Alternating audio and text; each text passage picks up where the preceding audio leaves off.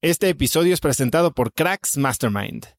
Cracks Mastermind arranca un nuevo ciclo anual y quiero invitarte a aplicar para ser parte de esta comunidad. Pero, ¿qué es Cracks Mastermind exactamente? Bueno, Cracks Mastermind es una comunidad de mexicanos y mexicanas con negocios exitosos. Pero no solo eso, también compartimos una mentalidad de crecimiento y buscamos vivir intensamente para tener resultados extremos que tengan impacto en nuestras empresas y nuestra sociedad. Como siempre lo decimos en Cracks Mastermind, agradecidos, mas nunca conformes. Fundó esta comunidad en 2021 para darle a sus miembros herramientas y experiencias que les permitieran escalar su negocio e incrementar su facturación al mismo tiempo que escalan el nivel de intensidad y de satisfacción en todos los aspectos de sus vidas. En Cracks Mastermind tenemos un lema, vidas intensas y resultados extremos. Sí hay manera de tenerlo todo, sí podemos crear negocios enormes y tener vidas que en verdad disfrutamos vivir. Si tienes una empresa grande y estás escuchando esto, considera esto como una invitación mía y formal para formar parte de este grupo porque estoy seguro de que podemos lograr todo eso juntos en comunidad. Quedan muy pocos lugares para el ciclo anual, así que si quieres ser parte, llena tu aplicación en cracksmastermind.com y espero verte muy pronto. Una vez más, es cracksmastermind.com. Este episodio es presentado por LAPI Laboratorio Médico. Si bien Cracks es el podcast número uno de negocios y tecnología, he notado que los temas relacionados con el bienestar y la calidad de vida son de los que más interés generan con la audiencia. Cada vez somos más conscientes de la importancia de nuestra salud y debemos aprovechar las herramientas que tenemos a nuestro alcance para mejorarla. LAPI Laboratorio Médico brinda a las compañías herramientas de salud laboral como exámenes de ingreso y análisis médicos periódicos para garantizar la salud de su personal vía unidades móviles en sitio o en sus múltiples sucursales en la República Mexicana. Si quieres elevar la salud de tu personal, LAPI te ofrece asesoría sin costo y 30 días de crédito para cubrir tus necesidades a nivel nacional ingresando a cracks.la diagonal LAPI. LAPI se escribe L-A-P-I. Tengo cero obsesión por dejar un legado. O sea, mi legado no está en la obra, mi legado creo, si lo logro hacer, estará más en el cristal con el que ves la arquitectura y cómo la defines y cómo la entiendes que en el objeto que estoy haciendo.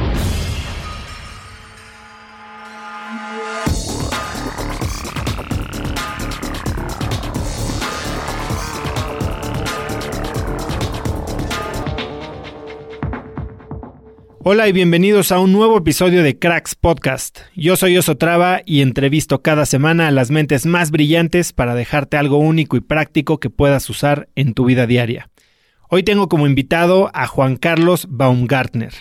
Juan Carlos es arquitecto y socio fundador de la firma internacional de arquitectura Space, que es una de las firmas líderes en arquitectura de interiores corporativos, además de proyectos de hotelería, hospitales y educación. Juan Carlos además es conferencista frecuente en foros internacionales de arquitectura, tecnología, desarrollo humano e innovación y ha recibido numerosos premios como el A-Design Award, uno de los premios más influyentes de la arquitectura a nivel mundial. Juan Carlos y yo hoy nos vamos duro a la fuente de la felicidad, cómo perseguir tu pasión, neurociencia aplicada al diseño y hasta sistemas de educación y paternidad. Y ya no te entretengo más, empecemos con esta muy rica y muy entretenida entrevista con Juan Carlos Baumgartner. Juan Carlos, bienvenido a Cracks. Qué gusto tenerte aquí. Gracias, gracias por invitar. Tenía yo ya eh, rato de, querer platicar contigo, no nos conocíamos, eh, había estado siguiéndote un muy buen rato. Eh, de hecho, alguien y varias personas te recomendaron en la página que tengo para sugerir invitados al, podcast. Creo que tienes una muy buena ah, base de fans. Qué buena onda. Entonces, este, no, padrísimo. Y ya metiéndome más a lo que haces, me parece interesantísimo lo que has logrado. Obviamente estás poniendo el nombre de la arquitectura mexicana muy en alto a nivel global y eso creo que se agradece, ¿no? Eh, quiero empezar por un lado que creo que sí hablas mucho de él, pero quiero entender qué hay detrás. Eh, y es la parte que tienes de afición al automovilismo y a los coches. ¿De dónde sale eso? Este, no sé, me lo cuestiono muchísimo porque en casa, en, bueno, en casa de mis papás, a nadie le gustan los coches, ¿no? Tengo un hermano este, muy cercano de edad y le da exactamente lo mismo. A mi papá, este, alguna vez este, estando de viaje renté un coche y renté se pueden decir marcas. claro, puedes aquí un BMW, ya sabes, así súper deportivo para ir de un pueblo en España a otro. ¿Cuál rentaste? Este, un, un Serie 6 eh, convertible. Se sube mi papá y después de dos horas en la carretera me dice, oye, qué bonito está este Jetta. este, ahí fue cuando empecé a, cuestionarme si no era adoptado. Este, no sé de dónde salió. Eh, tengo, tengo mis teorías. Eh, hay una, hay una teoría de las inteligencias y, algún autor hablaba de, de, que las inteligencias, que la inteligencia de poderte ubicar en el espacio es la misma inteligencia que necesitas para ser arquitecto que para correr coches. Entonces, imaginarte a ti en, en, en una curva, entrando una curva en un espacio antes de que estés en ese espacio, es, requiere de unas habilidades muy similares a, a imaginar un espacio antes de que ese espacio exista. ¿no? Al final del día, desde el punto de vista cerebral, no es, no es tan distinto. Y te sorprendería la cantidad de amigos arquitectos que tengo eh, aficionados a, los coches. Sí, eh, de hecho, justo creo que ese, ese concepto de propiocepción se desarrolla también desde chiquito, ¿no? Es tu, tu o, el entendimiento que tienes de tu cuerpo en el espacio. Eh, justo estaba viendo este fin de semana la película de Ford contra Ferrari. Eh, y hablan justo de eso, ¿no? De cómo eh, al llegar a las 7000 revoluciones, como que todo, y el coche va tan rápido que dejas de ver el árbol y empiezas a ver el bosque, por decirlo de una manera. y cómo entras en este estado de flow, ¿no? Porque bueno, yo creo, yo no soy corredor de coches ni de cerca, eh, pero supongo que cuando estás en ese estado en el que las reacciones tienen que ser tan rápidas, no puedes esperar a que proceses la información, sino que... No, y este David Kahneman, el premio Nobel de, de, Economía, justo habla de, de, dos procesamientos que tenemos, son dos yo. Y uno de los, de los procesamientos es como muchísimo más rápido.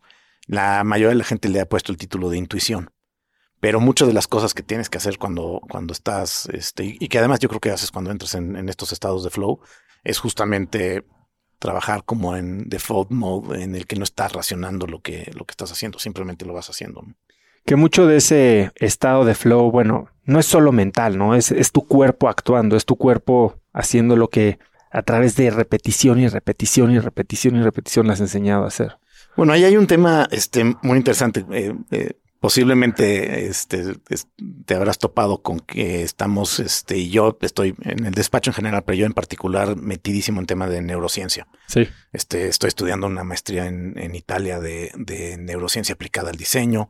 Este, tenemos unos socios en Canadá, que es un laboratorio de neurociencia, un tipo un genio que inventó una diadema que escanea tu cerebro para identificar estados mentales. Este, estoy metidísimo y, las, y el despacho ¿No es esta Halo? Es Muse. Ah, Muse. Sí. Ya. Este que si eres fan de Burning Man, eh, hace dos años, me parece, dos o tres años, y hubo una, una instalación que era un árbol que se llama el árbol de la vida, una cosa sí, así. Sí, y lo que como funcionaba te es que conectabas y te y de tus ondas mentales. Se prendía de colores el, el, árbol. Él es el que hizo este el, el árbol y la y el mecanismo la la diadema que, que diseñó es la que utilizaban para para este, encender el árbol. Él lo hizo para ayudarle a la gente a meditar y este, lo que estamos haciendo con él es, utilizar esta herramienta para, para identificar la correlación que hay entre espacios y estados mentales y cómo puedo modificar un estado mental a través de, del espacio y del diseño. Pero bueno, todo este, todo este rollo es porque en neurociencia posiblemente uno de los descubrimientos que es la mamá de los, la mayoría de los descubrimientos es que no pensamos con el cerebro nada más sino que hay una cosa que se llama body cognition y la idea es que pensamos con el cuerpo y con el cerebro. Y posiblemente lo más interesante es que tu, cerebro no sabe dónde termina y dónde empieza cada uno de estos dos, dos componentes. O sea, tu cerebro de verdad no sabe dónde empieza a pensar el cuerpo y dónde empieza a pensar tu cerebro. Y hay una teoría que se llama Extended Cognition, y la idea de Extended Cognition es que si realmente piensas con el cuerpo y con el cerebro, también piensas con las herramientas y con lo que nos rodea que eh, en, lo que yo hago es espacio. Entonces también hay un punto en el que tu cerebro no sabe distinguir si estás pensando este, con el cerebro, con el cuerpo o con las herramientas o espacio. Exacto, con una extensión ya, ¿no? Porque bueno, está este concepto de transhumanismo, ¿no? Eh, digo, tradicionalmente el hombre ha usado las herramientas para hacer una extensión de sus habilidades, incrementar su alcance y poder desarrollar cosas que tal vez solo se encontraban dentro de su cerebro. Y ahora, justo lo que estás diciendo, ¿no? O sea, entre más nos integramos a estas herramientas, pues más nos volvemos cyborgs, por decirlo así. En el caso de tecnología, pero lo que es interesante es que si tú ves la piedra, la primer piedra que el cavernícola talló, este, y empezó la edad de piedra, eh, eso cambió radicalmente cómo estaba cableado el cerebro de ese cavernícola. Y eso es lo que, lo que a mí me, me, me tiene como mucho más interesado. No es nada más la extensión de física de las cosas que puedes lograr, ese cavernícola es, eh, es, era uno antes de la piedra y otro después de la piedra, literalmente desde el punto de vista neurológico. Claro. La piedra le, le, hackeó el cerebro. Y eso es, y eso es una de las cosas en las que estamos obsesionados en el despacho, y yo en particular, que, que siento que la industria y mis colegas y la, la industria de la arquitectura no lo ha, no lo ha entendido. O sea, no hemos entendido que, que espacio es cognición. Este, la gran mayoría de las definiciones de arquitectura que conozco de arquitectos este, importantes tratan a la arquitectura como este objeto ajeno. En el mejor de los casos, este, los más avanzados hablan de cómo la arquitectura te moldea, ¿no? Que moldeamos, Winston Churchill lo decía en los 50, que moldeamos arquitectura que después te moldea de regreso. Pero la verdad es que eso es a medias, porque no es arquitectura que te moldea de regreso, tú te conviertes en la arquitectura. Eso es lo que dice Steven Johnson, ¿no? Que dice, nosotros diseñamos nuestros espacios y después que ellos nos... regresan el favor. Exactamente. ¿Cuándo fue que te diste cuenta de que existía este efecto? ¿Cómo lo experimentaste por primera vez? Bueno, es chistoso porque eh, mi, vida ha sido, ha tenido una serie de, de, episodios este, que, que, han ido marcando como distintas cosas que, que en su momento todos parecerían o parecían este, como muy aislados, independientes, este, casi sueltos o pues, casuales. Steve Jobs conecta dots, ¿no? Sí. y, y, y, de repente, este, hoy los veo como en retrospectiva y me queda clarísimo que todos fueron llevándome a donde estoy hoy en día, ¿no? ¿Cómo empecé esto? Primero empecé de muy chico como con una inquietud de, del proceso creativo, ¿no? Este, mi papá es ingeniero, me llevaba a ver obras y se me hacía... Este, ingeniero civil. Ingeniero civil. Se me hacía extremadamente aburrido la parte de la ingeniería y de la construcción y de la obra. Pero lo que me hacía, me parecía increíble era cómo alguien había imaginado algo de la nada y de repente, ¡pum!, ahí estaba, ¿no? O sea, esa parte de que a alguien se le ocurrió y no había nada, y se me hacía de chiquito se me hacía una cosa súper mágica, ¿no? Y entonces desde ahí me empezó a, gustar mucho el tema de la arquitectura, pero específicamente, particularmente el tema de la creación, del diseño. Cuando entré a la carrera, este, por estar eh, ligándome a una, a una, niña de la facultad de, de psicología, terminé un, un semestre, un año casi, en la facultad de psicología tomando psicología ambiental este, a la mitad de, del curso ya no estaba yo pelando a la niña, yo ya estaba así maravillado con, con, con, psicología ambiental. ¿Qué es la psicología ambiental? Pues mira, la psicología ambiental es una rama de la psicología que habla de, de, de justo el ambiente como, como, como afecta en el ser humano. Este, cuando todavía no había herramientas para, para hablar de neuroarquitectura o de neurología o de neurociencia, eh, los psicólogos más desde el lado suave, pues este, empezaron a cuestionarse mucho de la relación o correlación que había entre tu comportamiento y el entorno.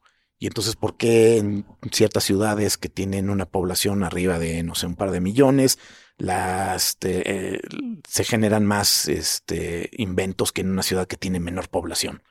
Cuando los factores podrían ser muy similares. ¿no? Este, porque. Ya está hablando per cápita, por decirlo. Sí, ¿no? sí, sí.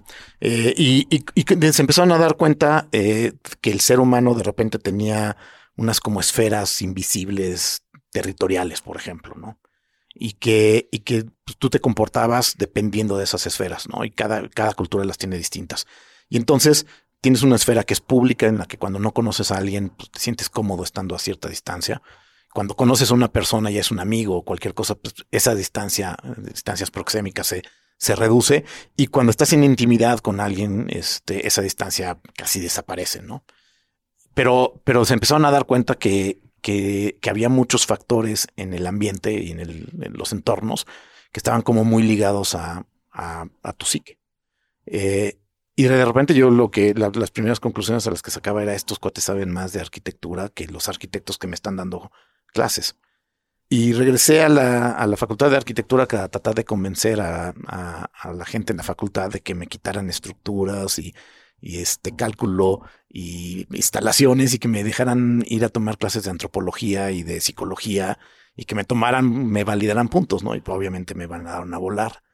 Este, al grado en el que estuve con el rector de la universidad, este, literalmente llegué a la oficina del rector a decirle a la secretaria, oye, yo no me voy hasta que me reciba 15 minutos, no necesito más. Y, era para tratarlo de convencer de que me dejara hacer mi propia currícula en la facultad, ¿no?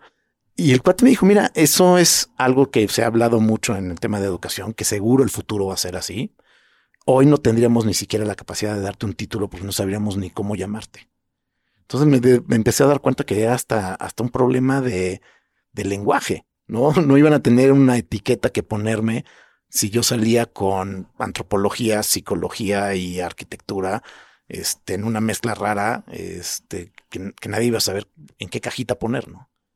Y después, pues, como que se me olvidó, ¿no? Me clavé en el, ya en el mundo de la, de la arquitectura, dejé este, el tema de la psicología por la paz, este, y después, terminando la carrera, me, por alguna extraña razón que yo ya ni me acordaba, me lo, me lo recordó una amiga hace, hace poco, me empecé a clavar muchísimo en filosofía, en temas de fenomenología y fenomenología de la percepción. Y es está bastante más complejo que lo que voy a explicar, pero, pero entonces es como esta, esta manera de entender lo que te rodea a través de los fenómenos este, sensoriales, ¿no? O sea, cómo la gente a través de, de, la parte sensorial entiende, se entiende a sí mismo primero y luego a partir de ahí te entiendes, a, entiendes el mundo que te rodea.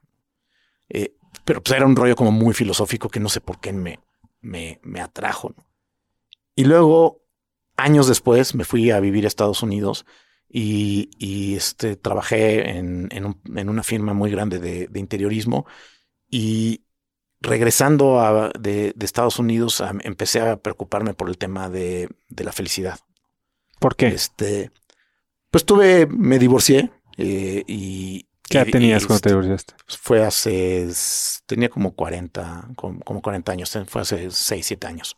Sea, ya entrado en, en lo que haces hoy. Sí, sí, sí. O sea, cambias tu enfoque y te empieza ahora a interesar en la felicidad. Sí, lo que me sucedió es que este, la felicidad es así, creo que es ese tipo de cosas que si tienes suerte, eh, eh, está ahí y presente. Y no te das cuenta. Y no te das cuenta. No, no es un tema en el que, en el que te tengas que cuestionar porque por ahí anda, ¿no? Hasta que no. No, hasta que de repente algo pasa eh, y habrá gente que que nunca lo siente. Que nunca lo siente, que no, que pasa por la vida y, y, ahí estuvo medio presente, suficientemente presente para que no la extrañes o, o, sea un tema. O hay gente que simplemente no la tiene y tampoco, tampoco este, sabe qué es este, estar del otro lado, ¿no? Pero a mí me sucedió que de repente llegó un momento en la vida en la que, en la que sí me, la vida me dio un sentón y este, y de repente me empecé, lo primero que dije es, tengo que entender qué es, ¿no? Más por un trabajo personal de volver a recuperarme a mí y, y, y, ayudar a mis hijos en, en el proceso, dije, pues, tengo que entender cómo funciona. Y terminé este, yendo a Harvard a Ciencias de la Felicidad a estudiar un curso. Eh, siempre he sido este, como muy escéptico en muchísimas cosas. Entonces, si no hay como, como ciencia y, y, y cosas duras atrás, me cuesta mucho trabajo este, aventarme a, creer en cosas. ¿Y qué aprendiste en Harvard? Este, aprendí, bueno, lo primero que aprendí es que es que hay muchísima ciencia atrás del tema de felicidad, ¿no? Eh, la mayoría de la gente cree que es como una cosa ahí un poco como en los setentas, sí, y suave, o un invento mercadológico, o, que cada quien tiene como su propia percepción. No, lo, lo, más interesante es cuando la gente cree que tienes la obligación y el poder absoluto de ser feliz y que por naturaleza, ¿no? Claro, claro. Y, o el otro lado, ¿no? En el que la gente cree que, que es algo que no está en tus manos, ¿no? O sea, lo, lo, interesante del tema de, de, felicidad es que lo primero que te en el, en el curso que te enseñan es a desmitificarla, ¿no? Y entonces, este, pues no sé, hay 10, 15 cosas que, que, la mayoría de la gente asume por default que tienen que ver con felicidad. Y que ¿Cómo resulta qué? que no. Pues el, el evidente es el dinero, ¿no? Ahora, resulta que sí, el dinero per se no tiene que ver con felicidad, siempre y cuando tengas Tus suficiente. bienes ¿no? básicos, tus bienes- eh, necesidades básicas Sí, la- cubiertas. las necesidades básicas. Pero a partir de ahí, lo que sí es interesante es que cómo gastas el dinero sí hace una diferencia. Entonces, no es un tema de dinero, sino es más un tema de cómo lo gastas lo que sea que gastes. Entonces, la gente que tiene mucho Más dinero bien y no lo, lo, gasta, que adquieres a través del dinero, o sea, la experiencia o la vivencia que Pues te de cuenta da que ese son- recurso. son dos que son como súper claras. Este, si lo, si consumes o, o- o ese recurso lo utilizas para ayudar a los demás, eso sí te da este Felicidad. Felicidad. Es happiness Este, tokens, por sí, decirlo así. Exacto. Si lo utilizas en experiencias que, por ejemplo, viajes y ese tipo de cosas, normalmente eso sí tiene una correlación positiva. Bienes, materiales y otras cosas, eh, rara vez este, tienen una, O una- tienen un una- pico, ¿no? Un pico muy que- corto. exacto. Sí. Entonces, esa es una. La otra, por ejemplo, que es sumamente interesante es que la mayoría de la gente cree que, que lo que te pasa en la vida es mucho más trascendente de lo que realmente es en temas de, de felicidad. Entonces hay muchísima gente que cree que, no sé, que tener un accidente y quedarte parapléjico, por ejemplo, Sí, es y es- catastrófico y es de lo que literal- nunca te vas a despertar. exacto. Y ese es literal un ejercicio de uno de los ejercicios que De hecho los la- la- estudios, de ¿no? Los estudios, ¿no? Sí. Este, o que sacarte la lotería va a representar muchísima más felicidad de la que realmente pasa. Hay un TED Talk muy bueno que justo da esos Sí, dos sí. ejemplos. Que es este el cuate, este cuate es este. Es- ¿No es Tal Ben Shahar? No, este, no me acuerdo cómo se llama. Pero creo que es uno de los que está involucrado con, con la Universidad de Harvard. Y, y, y lo que te empiezas a dar cuenta es que resulta que tu código genético, este, como tu, tu, tu deck de cartas con el que te sientas a la mesa, eh, representa alrededor del 50% de las probabilidades que tienes de ser feliz o no. Sí hay un O componente. sea, sí traes mano. O sea, sí traes mano, definitivamente. O sea, si tus papás eran en un train crash y saliste tú, posiblemente sí traes una desventaja. Ahora, es hasta 50%, no, no, no te determina tampoco nada, ¿no? Aunque tuvieras el cero, sigues teniendo una posibilidad de, de- de hacer algo al respecto. Luego lo que dice Harvard es que cerca del 15% restante tiene que ver con lo que te pasa en la vida. Si te corrieron del trabajo, si te divorciaste, si tuviste un accidente o si te sacaste la lotería. ¿Tiene que ver con el hecho en sí o con cómo lo procesas? ¿Cómo lo procesas es el 35 restante? Y entonces, pero el chiste del 35 restante es que está en tus manos. Este, y no es ahí este libro de autoayuda, este barato del estante de, de. En realidad es, es este el marco este, cognitivo con el que te enfrentas a la vida y ese depende, de- de- depende completamente de ti, ¿no? Sí, algo bien interesante de, no sé si es ese mismo estudio de Harvard del que estás mencionando, es que después de 70 años de seguir a una generación, lo que determinaba o, o la correlación más alta con felicidad era el número de conexiones y la calidad de conexiones personales que tenía el individuo. ¿no? Sí, sí, la parte social, este, es interesante porque cuando se hace ese estudio todavía no había suficientes herramientas tecnológicas para, para identificar los mecanismos. Y una de las, posiblemente eh, la parte que más me gusta de, del tema de neurociencia es esta obsesión de identificar los mecanismos. O sea, hay un chorro de cosas de las que habla la neurociencia que ya las sabíamos. Este tipo, estos temas de felicidad. A mí lo que me sucedió con, con, con los temas de felicidad es que de repente a cada rato me topaba con estudios de neurociencia y neurocientíficos y de repente yo venía de un mundo en el que ni siquiera en mi vida había escuchado el concepto de neurociencia. Este, y de repente "Puta, estos algo, algo están haciendo, algo traen. Y, y hoy ya se identificaron muchos de los mecanismos de por qué, qué sucede en tu cerebro cuando haces conexiones sociales. Este, y cómo puedes promover más conexiones sociales. Este, digamos que la ingeniería de atrás de, del resultado positivo de muchas cosas, hoy ya las estamos empezando a entender. Cosa que no sucedía hace 15 años. Esto es realmente reciente. ¿Cuál crees que ha sido el libro que más te ha abierto los ojos en este tema de felicidad, neurociencia? Pues no sé, hay, hay, hay muchos. Este, los primeros que empecé a, a, leer que de repente me, me empezó a, a, gustar mucho y creo que además son como muy, muy buen entry level este, para, para muchos temas es Michael Gladwell. Este, que ya después de que te clavas un poco más y ya empiezas a, cuestionar si, si muchos de lo, de lo que habla Michael Gladwell son brincos de fe en las que él escribe muy ¿Michael Gladwell o es Malcolm Gladwell? Malcolm, ah, Malcolm Es que no sabía si era alguien diferente, perdón. No, perdón, Malcolm, Malcolm Gladwell. Este, pero por ejemplo, él empieza a hablar de, de ciertas cosas de, de, estos temas en su libro Tipping Point o Outliers, en cualquiera de los, de los dos. Y ya después cuando como entry level se me hacen como muy buenos y te digo, ya después son muy entretenidos, ¿no? Y su manera de escribir es muy buena. Este, y hay otro eh, que, que, me marcó muchísimo que se llama este The Element de este, ahorita se me fue el nombre. Este, bueno, lo buscamos y, tiene, y tiene, y tiene, y tiene un TED Talk este, de, que habla del libro. Entonces, para los que quieran brincarse el libro de Element, y, y, es interesante porque habla de, en su definición, que hace una persona exitosa. Y justo habla de The Element es esta zona donde, donde machea tu pasión con lo que eres bueno. Exacto. Este, Creo que ya se, ya se. Y además, un plática de texto que es simpaticísimo el cuate este. Ahorita se me fue el nombre. Sí, es cuando macha tu propósito, cuando identificas para qué eres bueno. Después ves que ese es un, tu propósito porque es algo que también contribuye al mundo, ¿no? Y puedes hacerlo, digamos que checar esas cajitas en las que estás contribuyendo, estás haciendo algo que te apasiona y además eres bueno. Sí, sí, sí, sí. Y, su plática además es súper ameno. Es este, es un inglés que ha estado eh, involucrado en la revolución de la educación en Inglaterra, que lo han estado haciendo bastante bien y después se mudó a Estados Unidos y ha estado muy metido en temas de educación ahí también. Y hablando del éxito, ok, pues tú cambias un poco tu enfoque y, por primera vez cuando te divorcias, o no sé si por primera vez, pero te das un centón, ¿no? Como lo dijiste, te topas con un momento difícil al que no estabas acostumbrado y tal vez en ese momento no solo cambia tu idea o concepto sobre la felicidad, sino también del éxito. Acabas de tocar ese punto, o sea, ¿ha cambiado tu definición de éxito a través de los años? Este, yo creo que no, desde es, es chistoso estudiar arquitectura porque eh, cuando yo estudié arquitectura, la, la, gran mayoría de los papás, amigos de, de o, este, amigos míos que eran arquitectos, sus papás, eh, vivían como en una montaña rusa en la que les iba súper bien y después terminaban el proyecto en el que y les iba súper mal y luego les iba súper bien y luego...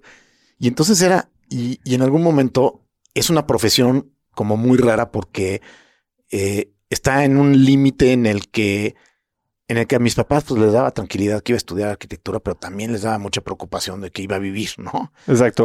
eres, un científico, pero artista. Exacto. Entonces eres un, eres un artista de los que afortunadamente puede ser que venda algo o construya o haga otra cosa, que, además de la parte artística que, que con la que sobrevivas. Y, y, y sí, yo salí con esa, esa, un poco esa preocupación. Y cuando me voy a vivir a Estados Unidos, este, pues, literal, así me ofrecieron chamba, este, y le dije a los que me entrevistaron, oye, pero pues, no tengo papeles, este, eh, y les vi la cara de, no, pues esto ya vale gorro. Y le dije, bueno, no pongas esa cara, yo me vengo de ilegal. Este, nada más págame en efectivo y cuando yo esté aquí me contratas un abogado para que ya me organice los papeles. Aparte tenías veintitantos años. Sí, tenía veintitrés años. Y este, y yo dije, mira, pues, qué aventura, ¿no? Se lo va a poder, o sea, si me agarra, a esa edad, este, no tenía idea de las consecuencias de que me agarraran de ilegal de verdad. Yo decía, pues, ¿quién, Que me manden de regreso y se acabó. No. Y entonces yo decía, mira, págame en efectivo, me contratas unos abogados, yo me vengo de ilegal y ya no pasa nada. Y este, y literal, así empecé a trabajar en Estados Unidos. Este, casi un año después eh, ya tuve los papeles y estuve trabajando ya oficialmente. Y dos años después me independicé. Y cuando me independicé, las metas de, de, mi despacho, pues, imagínate con los pocos conocimientos que a los 26 tienes de, hacer un master plan de tu vida o un plan de negocios o nada por el estilo, pues yo lo que dije es, mira, si puedo dedicarme a hacer lo que me encanta este, me reúno de gente que aprecie y que sean mis amigos y este, pago las cuentas, pues e, esa es la definición de felicidad, ¿no? O sea, ¿qué más puedo pedir que este, hacer lo que me gusta con la gente que quiero y, no sufrirla. Y no sufrir, ¿no? O sea, pagar las cuentas y, no vivir al día y, este, y, y 20 años después de haber eh, arrancado más, un poquito más, 23 años después de haber arrancado el, el despacho, este, esas siguen siendo mis metas, ¿no? Mis metas siguen siendo poder cobrar por lo que me gusta, este, hacerlo con la gente que quiero y este, y hacer mi pasión. Lo que ha ido evolucionando es inclusive cómo defino mi pasión, ¿no? Sí, ahorita me gustaría entrar a eso, pero no, quiero dejar de comentar este tema del éxito, porque justo hace poco platicaba con alguien muy cercano a mí, que es un muy buen arquitecto, pero está peleando con estas ideas de yo quiero hacer lo que me gusta, tengo una visión artística, eh, ¿Y cuál es mi definición de éxito? ¿No? O sea, cada obra, como dices, es un altibajo, porque cada obra necesita construir a, ese legado, por decirlo así, que significa una nueva obra y que significa continuidad a tu proyecto personal y que no vas a tener que terminar haciendo cosas que no quieres, como trabajar una construcción con las de tu papá, ¿no? Eh, y entonces sí, yo creo que yo creo que es difícil encontrarte en ese momento en el que no sabes qué es lo que viene, ¿no? Y, y cómo, dónde decides sacrificar el presente por un futuro que tal vez no llegue. ¿Tú alguna vez pensaste en, dijo, ahorita me voy a tragar la mierda por... Bueno, hay veces, hay veces que tienes que hacer proyectos en los que no presumo, ¿no? Este, que hay proyectos, siempre decimos en la oficina, hay proyectos que pagan cuentas y that's it. Este, pero, ¿sabes qué, qué pasa en los arquitectos cuando, cuando estudias te, te entrenan a, a, pensar que el buen arquitecto es el que es este, el rockstar, ¿no? El arquitecto que va a ganar el Pritzker, ¿no? Y que cada obra es un shot más. Es, es una oportunidad más de ganar el Pritzker. A pesar de a quien te lleves entre las patas. Llámale a tu familia y llámale a tus usuarios, los que usan tu arquitectura.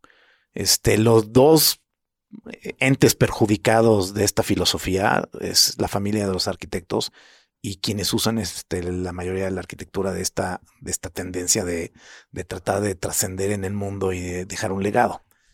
Este, tengo ser obsesión por dejar un legado.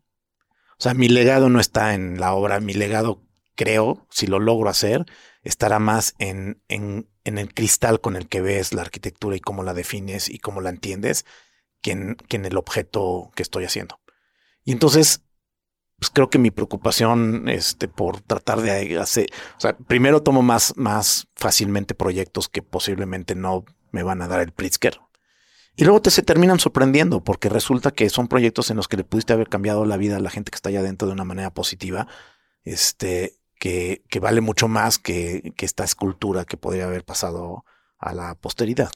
Entonces al final del día, este, cuando cambias el foco y lo que quieres es transformar la vida de las personas que habitan tus espacios, este, pues se te quita esta obsesión de que cada proyecto tiene que cumplir unos requisitos que, que hay bien pocos que cumplen. Nunca tuviste ese tipping point, nunca te viste tentado. Creo que todos cuando, bueno, al menos a mí me pasó y es algo que tal vez apenas estoy liberándome de entrar a este tema de complacer, de, de brillar bajo los estándares de alguien más, como puede ser el Pritzker.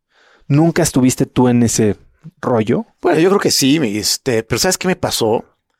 Este, de repente me di cuenta que yo no, o sea, yo no creo tener el talento para ser un Pritzker. Y yo creo que mientras más rápido te des cuenta de tus limitaciones, más rápido puedes encontrar dónde sí tienes un talento. No le van a dar a un Pritzker a alguien que hace interiores, para empezar, por ejemplo, ¿no? Este, los interiores son el patito feo de la arquitectura, a pesar de que es donde habitamos, donde vivimos y, y lo que realmente nos transforma. Este, pero entonces de repente lo que sí me di cuenta era que tenía otras habilidades y otros talentos y que si seguía obsesionado tratando de ser este el arquitecto estrella ibas a desperdiciar esto no iba a aprovechar los talentos que sí tenía y no iba a llegar a ser ese porque no tengo los que sí se necesitan para ser el Presker, ¿no? Y, y entonces empecé a darme cuenta que, por ejemplo, tenía una habilidad de, de entender como al ser humano en, dimensiones más complejas que la mayoría de mis colegas. Eh, tenía como mucha curiosidad por saber cosas que no tenían nada que ver con arquitectura, pero tenía la habilidad de traducirlas todas a arquitectura. Cuéntame, por ejemplo, la disciplina más lejana a la arquitectura que has aplicado y que has tenido así tipo un resultado sorprendente. Bueno, lo primero es que este no creo que hay ninguna este, eh, disciplina alejada de la arquitectura. Entonces creo que, creo que justo la habilidad que tengo es que no importa qué me pongas, lo relacionas. Lo, termino traduciendo a arquitectura. No importa. Es impresionante, pero de repente la gente de la oficina se ríe. Pero puedo ir a una conferencia de economía y salgo y digo, güey, esto lo puedes, o sea, pero cosas ni siquiera a nivel superficial de decir, bueno, cómo la economía va a impactar en, la creación de la arquitectura. No, cómo la gráfica que estaba presentando este cuate de economía sí, de podrías graficar y podrías hacer una elasticidad de espacios y entonces, este, de alguna manera creo que ese era como un súper talento que, me empecé a dar cuenta y me, y, me, surgió de, haber estado en, en, en, las facultades de psicología en la que en ningún momento dejé de ser arquitecto, ¿no? En ningún momento dejé de estar traduciendo todo lo que estaba escuchando a, a un espacio, a un proyecto, a una metodología. Mucho me, este, me he enfocado muchísimo a metodologías. Y entonces, este. Metodologías de diseño, metodologías de qué? Sí, metodologías de diseño. O sea, yo creo que el, el, el problema grave es que lo que estoy tratando de hacer es, es replantear desde la propia definición de qué es arquitectura. Eh, y entonces eso debería de cambiarte todo, ¿no? Eh, debería de cambiarte cómo armas un despacho, debería de cambiar lo que lee la gente, debería de cambiar el tipo de gente que contratas. Es que es impresionante eso que estás diciendo. O sea, ese, ese sentimiento que te da al entrar a un lugar, el techo alto, el techo bajo, la luz alta, la luz baja, la pared pintada o no. Nosotros este, llevamos en esta oficina cinco años y apenas hace seis meses pintamos las paredes. Y pintamos una pared creo que es gris o negra, ya ni sé qué colores, y otra amarilla. Y simple, ese simple cambio le cambia la actitud a la gente, a mí me la cambia. Y en ese momento, entonces, lo que decíamos, diseñas un espacio que te diseña de regreso y ese, esa emoción. Pero ahora velo en el siguiente nivel. No es un espacio que te diseña de regreso en realidad. O sea, la explicación neurocientífica de por qué creíamos que era un espacio que te diseñaba de regreso es que eres tú. O sea, lo que hiciste no fue diseñar un espacio, lo que hiciste fue diseñarte a ti. O sea, el problema que tengo con la definición de que de, Churchill o, eh, esta idea de, que diseñas las herramientas que te diseñan de regreso es que ahí seguimos pensando que son herramientas independientes. Ahí seguimos pensando que es una cosa ajena a ti, que lo que más va a hacer es que te va a influir. Ya entendí perfecto lo que estás diciendo. Pero eres tú. Exacto. es, es, que estamos viéndolo un paso adelante. O sea, ese, esa intención de diseñar el espacio es un reflejo de lo que está pasando dentro de ti. Algo pasó que no has reconocido, pero que se vio reflejado afuera. Y después eso se manifiesta de regreso a ti y te hace darte cuenta. Y eres tú. Exacto. Y entonces ahí es cuando puedes crear cultura. Ahí es cuando, y entonces, por ejemplo, hasta la definición de cultura me la he cuestionado muchísimo. Hemos visto, no sé, los últimos 100 años en, historia del arte y en filosofía, la cultura ha sido este, entendida como esta pues casi espejo de, de, de, la civilización o, o, como resultado paralelo este, de la civilización con la que puedes entender a la civilización y están como, como ligadas, pero nunca nos hemos cuestionado como un paso intermedio. ¿Qué pasa si todo lo que creamos no es el resultado de quién somos, sino es un paso intermedio en la creación de quién somos? Y entonces esa es, tengo una amiga en, el despacho que siempre que decimos cosas de este tipo dice, piénsala más despacio. es para pensarla más despacio. ¿Qué, ¿Qué pasa si empezamos a cuestionarnos toda la creación, todo lo que crea el ser humano? En lugar de, de, empezar a decir, bueno, voy a crear una, una, silla, un objeto, un espacio, si lo empezáramos a ver con una perspectiva de, de estoy creando una cosa intermedia, que en realidad lo que estoy haciendo de verdad es crearme a mí mismo. Y entonces nos cuestionaremos si queremos un segundo piso horrible ahí atravesando la ciudad, porque no es un segundo piso. Es la ciudad. Eh, estás creando a ti mismo y al ser humano y a la ciudad y la cultura de... Y entonces las preguntas que te tendrías que hacer tienen que ver muchísimo más contigo que con la ciudad. ¿no? Al final del día, la ciudad va a ser este paso intermedio. Sí, te he oído decir que el diseño no es responder preguntas, sino hacerlas correctas. Sí, porque además creo que, estoy convencido de que el ser humano es muy bueno respondiendo preguntas. Estamos cableados para eso, además tiene su explicación neurológica. Este, hay una parte del cerebro que, que lo único que está haciendo es responder preguntas que todavía ni siquiera se le han hecho. Entonces, cuando tú estás en, en muchas ocasiones, cuando tú estás en conversaciones, Estás pensando este, qué responder. estás pensando en qué responder más que en lo que te están diciendo, ¿no? Entonces, el ser humano es muy, muy bueno para responder este, preguntas y creo que lo que hemos estado haciendo por muchas décadas es, es hacer malas preguntas. ¿Qué es lo que hace para, o cómo llegas a hacer buenas preguntas? Yo siempre regreso a un concepto, una frase que es, la mejor manera de mejorar tu vida es mejorando o elevando la calidad de tus preguntas. ¿Tú cómo haces el trabajo para siempre estar mejorando la calidad de tus preguntas? Bueno, yo creo que lo primero que hacemos es no tomamos o tratamos de no tomar nada por sentado, ¿no? Este, y, y decimos muchas estupideces. O sea, aparte de lo que siempre decimos en el- a nuestros clientes es, mira, la, o sea, yo tengo una, una posición privilegiada con mis clientes porque, porque desde Confían. el principio, no, y desde el principio les, les digo, oye, mi chamba es preguntar estupideces, que casi nadie más lo puede hacer porque pues, si Miedo. el director de finanzas pregunta estupideces de una empresa, seguro lo corren. Pero si un consultor que su chamba es este cuestionar innovación, etcétera, pues viene y te pregunta estupideces, este, pues, a ese, a ese le das chance de hacerlo, ¿no? Y entonces yo creo que la primera es, es, es cuestionar todo. Y algo que se, que se logra, yo creo que también con mucha práctica, es como, como cambiar los cristales, las ópticas. Y la gran mayoría de, de, del, o, o la herramienta más fácil para cambiar de óptica es la escala. Esto cuando no eres arquitecto no diseñas y así pa- parece, es, es más complicado de entender. Pero la gran mayoría de las preguntas podrías empezar a cambiar la escala y te cambia completamente el cristal. Dame un ejemplo. Este, pues mira, cuando estás hablando, ahorita que platicábamos de, este, antes de, de- de entrar al post de podcast, eh, de, de las botellas, por ejemplo.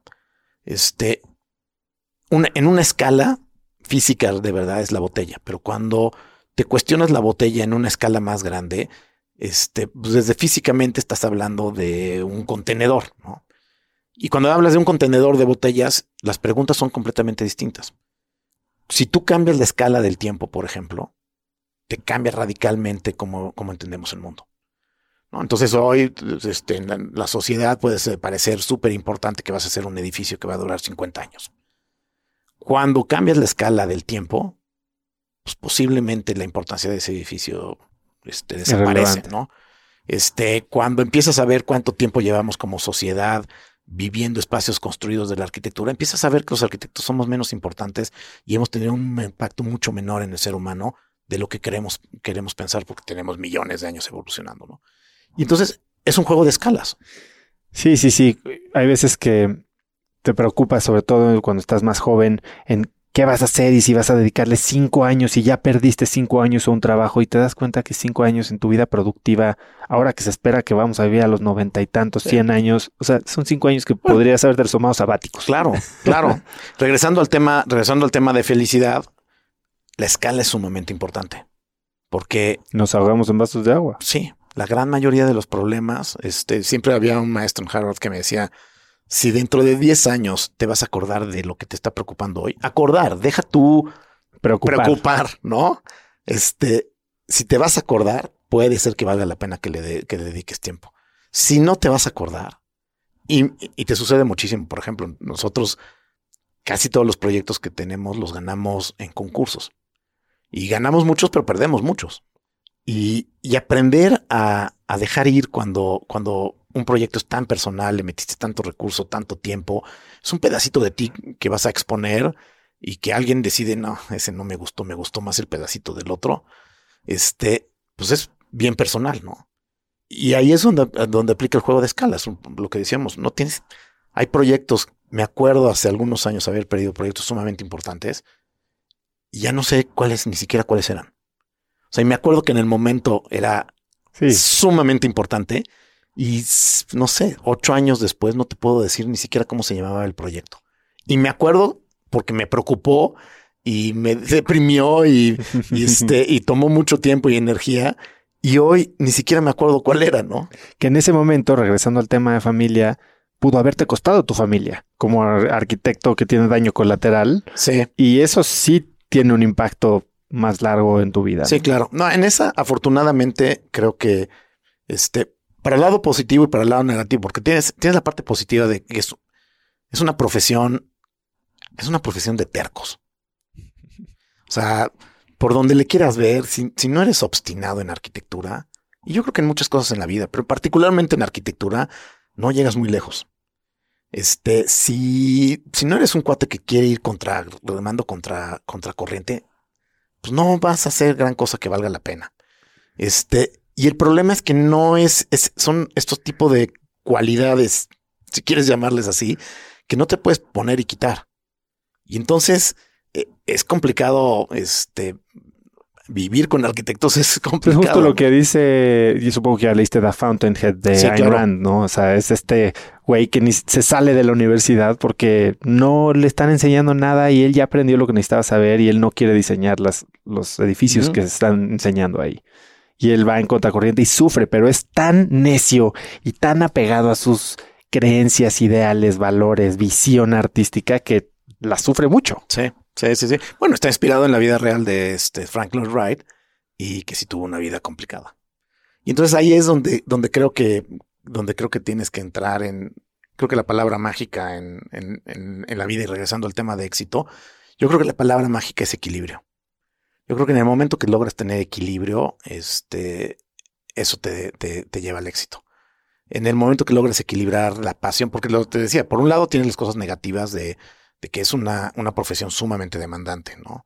Este, y además es una profesión en la que la parte de creación, y más si te dedicas a diseñar, pues estás literalmente del lado de, de creación, ¿no? Estás, estás muy poco del lado este, de ingeniería o de, o de ciencia, ¿no? Este, ahí tienes una parte como sumamente desgastante, ¿no? O sea, es, es bien difícil colgar el, el sombrero de, arquitecto en la oficina e irte a tu casa y no estar dándole vueltas. O sea, mis, mis tres hijos viajan, este, y, y, de nueve años te reconocen arquitectura de Frangeri. ¿no? Y este, y a donde vamos andamos viendo este, detalles de cómo llega el muro al piso y, la gente se nos queda viendo y, y, lo he logrado hacer muy divertido para ellos, ¿no? Entonces al final del día creo que ahí es donde está el equilibrio en el que, en el que lo que he tratado de hacer muchísimo es que mis hijos no estén este, aislados o desconectados o viviendo como en una esfera de mi profesión. O, sea, mi profesión y mis hijos, o sea, van a la oficina, este, y es como su segunda casa. Este, cuando tienen exámenes, de repente me hablan por teléfono y se van a estudiar a, a, a Space. Este, cuando viajamos, les hago, desde chiquito siempre les he hecho cuadernos de rellenar en los que dibujo, este, hago croquis de lo que vamos a ir viendo cuando viajamos. Y entonces viajo, y viajo muchísimo con ellos. Ya los acostumbré desde chiquitos a viajar.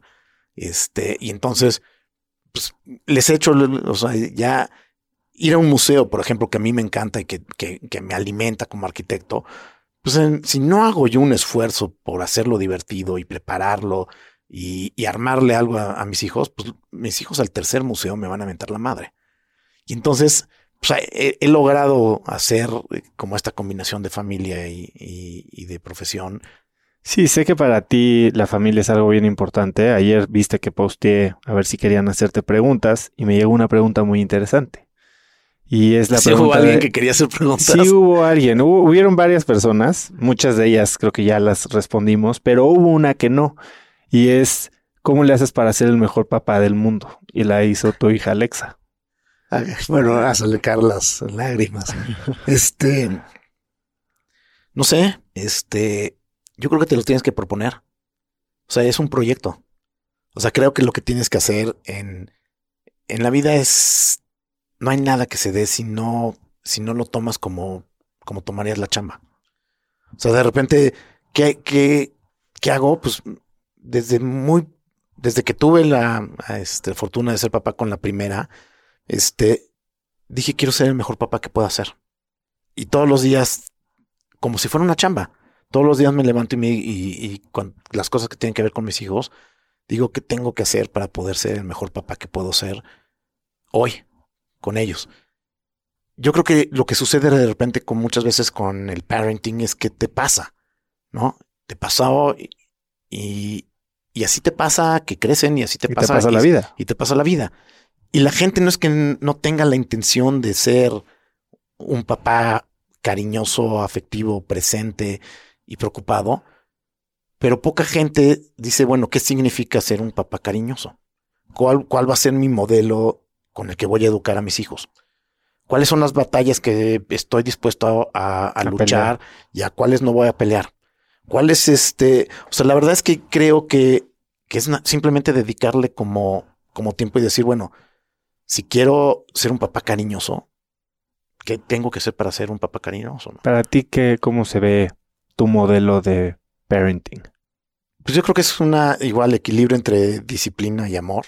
Este, creo que, creo que, creo que mucho, hay, hay una, hay un neurocientífico especializado en lingüística que este, que parte de lo que, que lo que dice es que este, cómo hablas construye tu, sentido de ser, sí. Y, al, y, al, y al otro. Y que, y que no solo eso, que la mirada construye. Y la mirada en, en layers complejos, este, no únicamente la mirada de cómo lo, cómo lo miras, sino, sino lo que realmente significa cuando lo miras, ¿no? Los papás en muchas ocasiones miramos a los hijos y los miramos con sus limitaciones, con sus etiquetas, con los, los, miramos en muchas ocasiones con las cosas buenas y con las cosas este, que, que a ellos mismos los pueden limitar. Y yo creo que esa mirada este, los va a terminar definiendo en muchas ocasiones. Entonces, este, pues yo, yo creo que es un, una, un equilibrio entre, entre este, disciplina y amor. Y es chistoso porque tengo, alguna vez lo platicaba con unos amigos y les decía, oye, es que te has dado cuenta que tratamos en, muchas ocasiones a nuestros hijos como no trataríamos ni a un empleado. O sea, en, Gritos. En mi, en mi oficina no le grito a nadie. ¿no? En mi oficina no se me sale una grosería, este, o alzo la voz, mucho menos pego, este, porque de repente si la gente no lo hace en, en, público. en público con gente que, que, no quieres tanto, si lo, si lo estás dispuesto a hacerlo con gente que, que es la que más quieres en, en el mundo. ¿no? Entonces, y es complicado porque, a ver, a ver, soy humano y de repente sí, eh, sí seguro va a oír este Alex el post, este, hay, hay, hay veces que los quiero colgar, ¿no? Este, pero. Y ellos a ti. Sí, seguramente. seguramente. Pero yo creo que es, es, es, ponerlo como, como un task más, ¿no? O sea, este, pues es algo que quieres hacer, entonces como si fuera en la chamba, pues si quiero este, tener clientes, ¿qué tengo que hacer para tener clientes, no? ¿Cuál crees que es la lección más importante que les has transmitido hasta ahora? Eh, bueno, yo creo que este, hacer lo que les apasiona. Este, como que buscar. Eh, primero, primero creo que son que, hemos logrado tener niños con una autoestima este, suficientemente grande para, para salir al mundo a intentar hacer cosas y estar convencidos que pueden ser lo que quieran ser. Y yo creo que esa es una súper importante. O sea, la gran mayoría de las cosas que creo que le he educado a mis hijos no tienen que ver con cómo agarrar los cubiertos y seguro, de hecho, si me estoy oyendo, Alex agarran muy mal los cubiertos.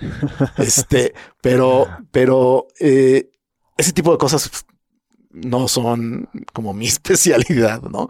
Mi especialidad yo creo que ha sido mucho más en, en ayudarles a, a tener una autoestima, a saberse queridos, este, para poder salir al mundo a hacer lo que, lo que les apasione.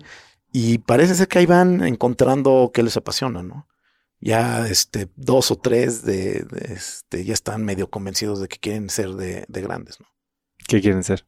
Bueno, la grande este, está convencidísima que quiere ser arquitecta. Este ya utiliza software de, para modelar en tres dimensiones con 13 años. Entonces, este sí creo que va en serio. Este, la de en medio eh, quiere ser diseñadora de modas que también ya ha estado metida en, un summer camp de diseño de modas en, en, el Art Institute en Chicago, entonces sabe usar ya máquina de coser, sabe hacer patrones, este, o sea, sí, sí le gusta y está, y está metida. Y el chico todavía no tiene tan claro, pero, pero este, tiene unas habilidades para dibujar y, y artísticas impresionantes, ¿no? Entonces yo creo que ese tiene la vena artística, este, desde fotografía hasta su primer curso de fotografía lo debe haber tomado cuando tenía cinco años. Y, este, y además ganó el premio de fotografía este, muy orgulloso en una universidad, ¿no? Entonces, tiene una vena artística impresionante. Hace poco, bueno, hace un momento me dijiste que tu definición de éxito no ha cambiado, pero sí tu pasión. ¿Cómo ha cambiado eso y por qué crees que se da el cambio en pasión? Bueno, yo creo que no sé si es tanto la pasión lo que ha cambiado, pero cómo entiendo la, la, pasión es lo que yo creo que ha cambiado. Este, creo que cada vez me he dado cuenta más de la responsabilidad que tenemos los que diseñamos en general, pero principalmente arquitectura, con la sociedad, eh, con el bienestar de, de, la gente que usa nuestros espacios. Eh, y esa, por ejemplo, en muchas ocasiones no tiene nada que ver con lo que me enseñaron en la escuela, no tiene nada que ver con esta búsqueda este, eterna de, de, dejar un legado. Este, no tiene nada que ver muchas veces inclusive con la buena arquitectura que estamos acostumbrados a pensar que es buena arquitectura, ¿no? Este, yo al final lo que me he empezado a dar cuenta es que me apasiona como resolver problemas eh, con diseño que en la gran mayoría de los casos este, utilizo arquitectura para hacerlo. Pero, pero pasé como de esta idea de que lo que me apasionaba era la arquitectura, a entender que la arquitectura es posiblemente es un medio para, para resolverle problemas a la sociedad, ayudarle a la sociedad a mejorar en, en, distintos niveles, principalmente bienestar, eh, y, y, utilizar la arquitectura como, como, como herramienta. Ahora, la arquitectura en mi definición es más compleja que, que también lo que lo que yo aprendí este, cuando salí de la escuela, ¿no? Ahora, ¿cómo defines la arquitectura? A ver, cuéntame un poquito hoy y en los próximos, digamos, dos años, ¿en qué estás enfocando la empresa? Bueno, este, estamos, bueno, pasé de cuando, cuando surge todo este tema de, de meterme en el tema de felicidad, este, lo primero que me empecé a dar cuenta es que todas las teorías que tienen que ver con felicidad hablaban de y hoy tengo más claro por qué, pero en ese momento no, sabía ni por qué, pero hablaban siempre en algún punto del espacio y de la arquitectura. No de una manera evidente, pero por ejemplo, ahorita que decías, este, las personas que tienen networks grandes sociales, este, más alto en felicidad. Bueno, si lo ves como veo yo todo, los networks sociales, la gran mayoría, hoy hay otras herramientas, pero la gran mayoría se hacen en espacios físicos que pueden estar provocando que, la gente se conecte. O no. O no. Y cuando empiezas a ver todas las definiciones de, felicidad en muchos layers, tenían que ver con la arquitectura ayudando o perjudicando. Y entonces a partir de ahí desarrollamos una, una eh, teoría que, que, se convirtió en metodología que se llama Design for Happiness. Y la idea es agarrar estas herramientas científicas de, de cómo y qué es la felicidad y empezar a encontrar su, su paralelo en, en, espacios y cómo puedo yo ayudar a fomentar eso. Y en, y en varios layers, pero pues, trabajamos mucho con la Universidad de Delft en Holanda, que tienen una, una práctica mucho más humana en, en diseño que muchas otras universidades. Y desarrollamos esta metodología en la que la idea es lo que diseñamos ayuda a fomentar emociones positivas en la gente que, que habita esos espacios y por consecuencia debería de tener este, gente con, con ranqueos de felicidad mayores, ¿no? Eh, de ahí evolucionamos, o bueno, lo que me empecé a dar cuenta es que, que la gran mayoría de las cosas que, me parecían más interesantes que tenían que ver con felicidad venían de la neurociencia. Eh, la, la, forma en la que se ha desmitificado la felicidad, la gran mayoría de las, de las cosas que han desmitificado la felicidad son resultados de estudios neurocientíficos. Y yo te decía, pues, no, me encanta cómo descubrir los mecanismos. No, no es suficiente, o para mí no era suficiente saber que a una persona le pones luz natural eh, o una ventana en un hospital y se cura más rápido. Este, pues sí está muy bueno saber eso, pero, pero a mí me interesaba saber por qué, cómo funciona y si hay maneras de replicarlo, si hay maneras de hacerlo artificial. Una ventana puede tener, no sé, 5000 estímulos no creo que todos los 5000 estímulos que tienen, que entran por la ventana pesen igual y hagan lo mismo. Habría que, hay que entender qué diablos pasa, ¿no? Y por mucho tiempo el cerebro era una caja negra. Eh, que le metías estímulos y sacaba cosas por el otro lado y nadie tenía la menor idea de qué pasaba en la caja negra. Eso ya no existe. Esa caja negra ya la estamos este, hackeando, descifrando y, y, está surgiendo una cantidad de información impresionante. ¿no? Hay quienes dicen que en los últimos 15 años de de neurociencias se ha generado cerca de, del mismo conocimiento sobre el cerebro que los 2000 años anteriores. Entonces, en 15 años tenemos 2000 años concentrados de conocimientos. cualquiera que fue a estudiar a, una universidad hace cinco años, diez, posiblemente este, le enseñaron puros, mitos. que hoy estamos dándonos cuenta que, que, no son así, ¿no? La gran mayoría de las cosas que, que, me enseñaron a mí del cerebro resulta que no son, no son ciertas. Y entonces, ahorita, bueno, llevamos varios años metidos en lo que le llamamos neuroarquitectura.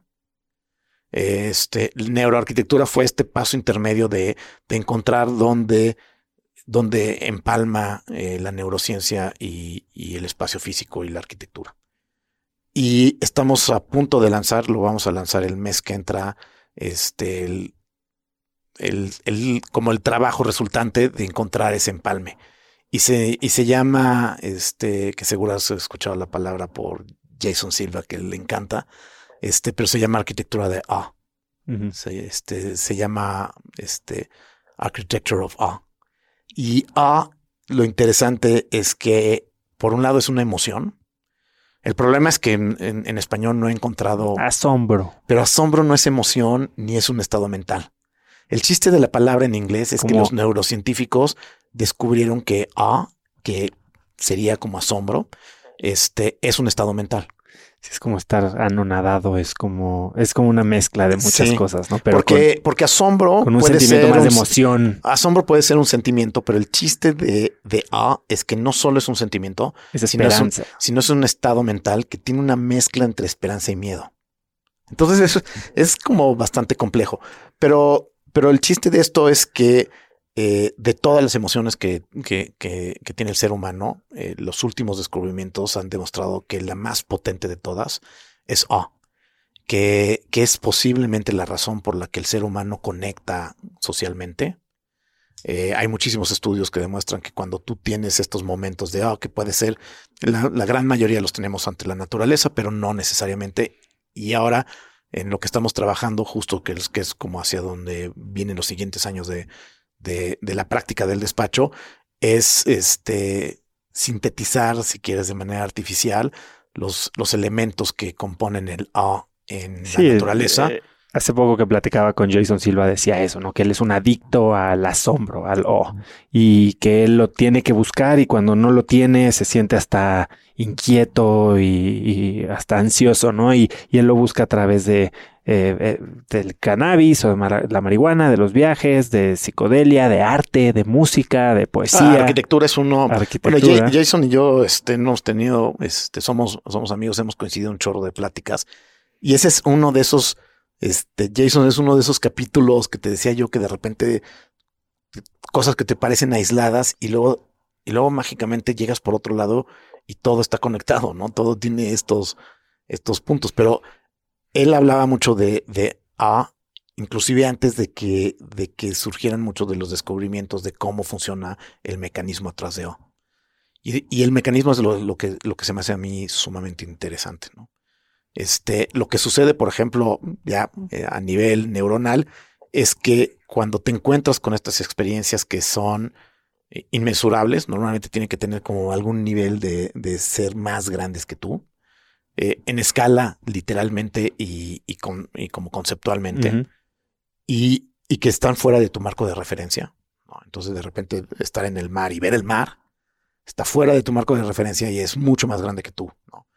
Y lo que sucede es que esto genera una reacción en el cerebro muy particular. El córtex prefrontal, que es la parte que tenemos aquí enfrente, que es la encargada de, de, hacerte responsable, de estar imaginando el futuro, de tus preocupaciones, de todo lo que nos hace humanos para bien y para mal, normalmente más para mal, este, está en el córtex prefrontal. Lo que hace este sentimiento de ah, por eso es un estado mental y no, y no solo un sentimiento, es que modifica eh, y deconstruye el yo. O sea, los, los psicólogos lo que llamarían es una deconstrucción del yo. Pero los neurocientíficos lo que te dicen es que lo que sucede es que baja la actividad de tu córtex prefrontal, cosa que hacen muchas drogas. Este, cosa que sucede. Te quitan estos lentes de la percepción predispuesta. Y estas preocupaciones diarias y, y esta noción del, de, del yo, es donde está construido tu yo. Y entonces cuando le bajas la intensidad, es cuando, cuando deconstruyes, por eso los, filos, los psicólogos le llamarían deconstrucción del yo, ¿no? Y entonces lo que, lo que sucede es que hay una parte que, que está es como un, un modo intermodal en el cerebro que está encargado de conectar cosas superficiales o que normalmente no tienen conexiones normales. Es prácticamente lo mismo que sucede cuando entras en un estado de flow. O sea, la razón por la que muchos entran a estados de flow utilizando cannabis o alguna otra este, droga es que justo lo que hacen la mayoría es que desconectan y inhiben el, el, córtex prefrontal y entonces artificialmente haces esto, pero la naturaleza lo hace por ti. Estos momentos de ah, lo que hacen es, es, es esto, básicamente. Por eso puedes volverte más creativo cuando tienes estas sensaciones, por eso conectas con gente, porque en el momento que deconstruyes el yo y, y te ves chiquito comparado con la inmensidad de lo que, de lo que hay alrededor tuyo, este, este ser chiquito te da la necesidad de conectarte con otros más para poder ser una comunidad y poderle responder a la grandeza de lo que te Sí, como que, exacto, te, te, hace percibir la grandeza y en, dentro de la grandeza el mundo de posibilidades que tal vez no contemplas en la vida diaria, ¿no? Está este autor del libro, ahorita se me fue el nombre de, tengo una memoria pésima, pero del libro de Into the Woods, y que termina, este, que después lo, el, este, fue uno de los libros que en los que se inspiró el Yuna Bomber para irse a vivir a, las montañas y aislarse de la civilización, etcétera. Y este cuate termina, este, hablando en el libro de, de esta idea de, de que estuvo increíble toda esa experiencia de haberse desconectado de todo, pero no tuvo con quién compartirla. Y entonces su última reflexión fue esta necesidad de, de que cuando más pequeño eres, más quieres estar en comunidad y conectarte con gente, ¿no? entonces imagínate que pudiéramos, que ya es, es en lo que estamos trabajando, empezar a entender estos mecanismos de qué pasa en la naturaleza que se ven reflejados en este estado de, este mental y pudiéramos empezar a hacer arquitectura que, que, que utilizara estos mecanismos para, para, para, ayudar a hacer gente más empática, por ejemplo. ¿Cuál sería ahorita si, si pudieras bajarlo del campo cuántico y decir, este es el proyecto de mis sueños en el que me gustaría implementar todo esto que estoy pensando? Bueno, hay, hay, hay varios. Este, mi sueño más mafufo es que en un futuro cercano vamos a poder curar gente con arquitectura. Principalmente gente en temas de, este, de enfermedades mentales. Eh, mucho de de los, de resultados de Design for Happiness, la teoría esta que, que armamos, es que puedes ayudar a la gente que tiene este, temas de depresión a, a través de diseño de cosas como muy específicas para ayudar a mejorar este, temas de depresión. En temas de educación, este, yo creo que en un futuro vas a poder llegar y decirle a una mamá, a un papá de un niño con déficit de atención, este, si tu hijo habita este tipo de espacios, puedes reducirle el Ritalin y tenerlo en el mismo performance que estás esperando, ¿no? Eh, mi sueño guajiro es que en algún momento te receten arquitectura, que hayamos llegado a, a, tal conocimiento de estos mecanismos y las consecuencias de lo que estamos creando, que podamos este, identificar cómo puedo ayudarle a un niño con déficit de atención a, a que no lo tengan que medicar. ¿no? Me decías antes de empezar que se identifica Space, tu empresa, con interiorismo, ¿no? Pero que estás haciendo muchas cosas alrededor de arquitectura exterior en hospitales, educación. Tienes una historia bien interesante de una biblioteca que construiste. Sí, tenemos, bueno, estamos haciendo este, cosas eh, sumamente interesantes en lo, lo, que nos sucedió es que eh, empezamos haciendo interiorismo corporativo. Eh, somos de hoy, yo, creo que una de las dos o tres empresas más grandes de América Latina eh, de, interiores corporativos. No estamos rankeados dentro de los rankeos normales de Estados Unidos, pero estaríamos dentro de los 50 este, despachos más grandes de interiorismo corporativo en, si entráramos en los rankeos gringos. Eh, pero lo que nos empezó a suceder es que en realidad lo que, lo que te decía es que me empecé a dar cuenta que no es que hiciera arquitectura corporativa, sino que de repente pues, con herramientas sofisticadas, con un equipo súper talentoso interdisciplinario y con una manera rara de ver el mundo, le ayudó a clientes a resolver problemas. Y, eso pues, nos empezamos a dar cuenta que lo podías aplicar a cualquier cosa, ¿no? Entonces, este, empezamos a hacer muchos temas de educación, que era como un brinco muy natural. El mundo de la educación tiene un desfase del mundo corporativo desde el punto de vista de infraestructura física de cerca de 50 años. sea, tú ve a cualquier escuela y universidad y tú ve a un Google. Este, y Google está 50 años avanzado de, en sus instalaciones de lo que están las escuelas. Y de la escuela va a salir un niño que se va a ir a trabajar a Google. Entonces, hay una desconexión, hay un gap que, este, que hay que, reducir, ¿no? Eh, y entonces ahí era como un brinco muy natural. Y recientemente eh, ganamos un concurso en España para, para una cadena de, de, hoteles. Bueno, es de, son hostales de diseño, que, se, este, que en particular son Fun Hostels, que es dentro del mundo de, de, hotelería que va a cambiar radicalmente. Hay una subcategoría nueva que se llama postals, que son postals. sí, que es como si tú agarraras un hostal y le metieras diseño. Sí. Pero entonces las cosas baratas y buenas y eficientes de un hostal, pero con la experiencia de, de, un, de un hotel boutique. De un WeWork. Sí. Y dentro de eso hay distintas categorías, hay familiares, hay foodies, y, y, este es en particular, este, quieren ser los líderes a nivel mundial de, de fun hostels, ¿no? Que, que, es fiesta, diversión, este, como un lugar en el que viajas y todo el tiempo está este, divertido y hay actividades y hay fiesta casi 24 horas, etcétera. Y hicieron un concurso y, y, este, y nos buscó la empresa esta y fuimos el único despacho americano este, en, en concursar y ganamos y son 30, 30 de estos hoteles, hostales en, en las capitales más importantes de Europa.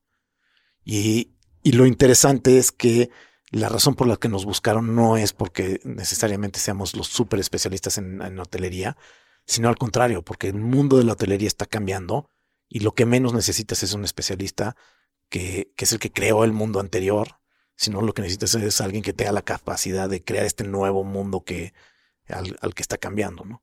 Entonces, este, este está súper interesante porque muchos de los conocimientos de, de, neurociencia y de cómo reacciona este, neuroestética y muchas de estas cosas las estamos aplicando por primera vez a cosas que son mucho más divertidas y en la parte de leisure y no nada más como a educación y trabajo, ¿no?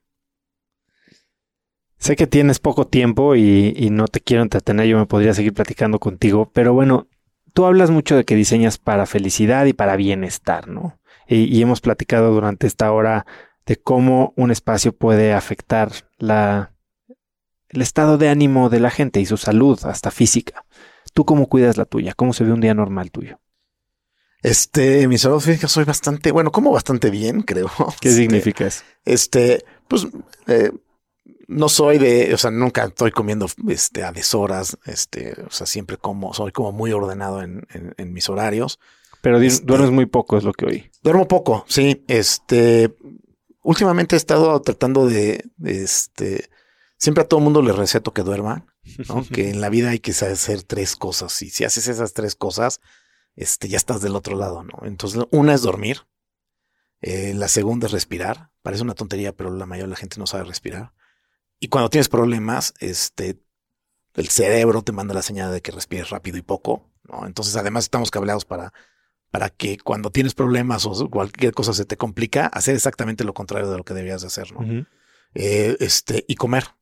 ¿No? Este, comer bien a tus horas. Este, la verdad es que estoy tratando de ser más ordenado con, con dormir, pero sí, en general duermo, duermo poco. ¿Cuánto duermes? Este más o menos cómo se ve un día normal. Pues normalmente yo creo que duermo como alrededor de seis horas. Este, eh, mm, casi siempre estoy en la oficina a las siete y media de, de la mañana. Este, ¿Qué haces cuando te despiertas? Este, cuando me despierto, tengo a mis hijos más o menos la mitad del tiempo con, conmigo, entonces eh, cuando me despierto, pues es eh, arrearlos para que desayunen y se despierten. Eh, después de ahí, prácticamente después de que se van a, la escuela, me voy yo a la oficina. Desayuno, pero pues desayuno ligero. después a mediodía vuelvo a tener algo de, de, fruta o algo así. Luego normalmente como en, en la tarde. Este, a lo que me refiero con, con que como este bien es que no soy una persona que esté este comiendo papitas todo el día o, o que si viene un postre pero tampoco tienes una dieta muy rigurosa, no, no eres, eh, no sigues ningún, digamos, plan o no, comes lácteos, comes carne, comes todo, todo, todo. No, bueno, y además se me hace que comer es uno de los mega placeres de esta vida. Este, por eso en general como moderadamente normal para poder este, comer lo que se me dé la gana cuando, cuando se me antoje. Este, pero sí me fascina comer. Parte de mucho de lo que hago cuando, cuando viajo y viajo muchísimo es este es súper importante este, la lectura que tienes de la cultura y de, viajar a, través de, lo que comes. Acostumbré, mal acostumbré a mis hijos también a, a comer como adultos desde chiquitos. Entonces, este, cuando están chiquitos es una cosa que en la que te da hasta orgullo y estás muy contento de que así sucede. Y ahora te sale una lana. Y, ahora es invitar a comer a, tres dragones adultos este, que quieren comer como, como si fueran este, mi date, este, ¿no? Eh, pero en, lo que soy muy malo es en hacer ejercicio. Este, y la verdad es que eh, leo mucho. Este, lo que en la oficina tenemos una biblioteca enorme y en mi casa tengo una biblioteca. Entonces, este, si no estoy con mis hijos, este, pues estoy trabajando y, el tiempo que me sobra entre lo, relleno de. ¿Cómo, ¿Cómo lees? ¿Cómo decides qué leer? Eh, ¿Lees en físico? ¿Lees en electrónico? ¿Usas audiolibros? ¿Tomas notas? ¿Tienes algo? O sea, dejas un libro a la mitad a veces, tienes varios libros. Casi siempre leo varias cosas al mismo tiempo. Este, soy, eh, además de que son mi cliente, este, soy, este, ahí eh, posiblemente de los mejores clientes de Amazon. Este, una de las cosas que me gusta de, de, Amazon es el algoritmo está muy bien hecho, en el que de repente si has consumido suficiente, te empiezan a conectar cosas que ni a ti se te hubieran ocurrido que podías este, encontrar, ¿no? Eh, tengo el problema de que compro más rápido de lo que leo. Entonces es mi, mi, escritorio literalmente está siempre atascado de, de libros y, y, de repente son por rachas. No me gusta leer en, en digital. Eh, me encanta el objeto de, del libro. Este, siempre traigo una pluma y mis libros siempre terminan rayados, pintoneados, este, eh, etcétera. Si dejo libros, si el libro, o sea, no soy como desesperado, pero si el libro no me engancha y no siento que me está dando este, eh, lo dejo. Y cuando lees empiezas de adelante hacia atrás y vas hoja por hoja, no haces, no saltas no, en el, en el ritmo normal de, del libro.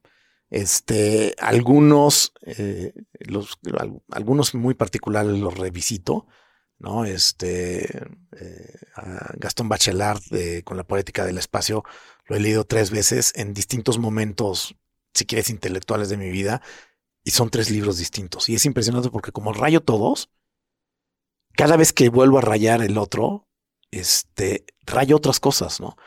o sea, eso me, a mí me impresiona cómo tu, tu estado intelectual del momento puede hacerte ver otro libro en el mismo libro, ¿no? Sí, es todo este sistema de activación reticular, ¿no? O sea, de repente estás condicionado a ver ciertas cosas y eso es lo que te jala y lo subrayas y lo demás casi casi que si no lo hubieras leído.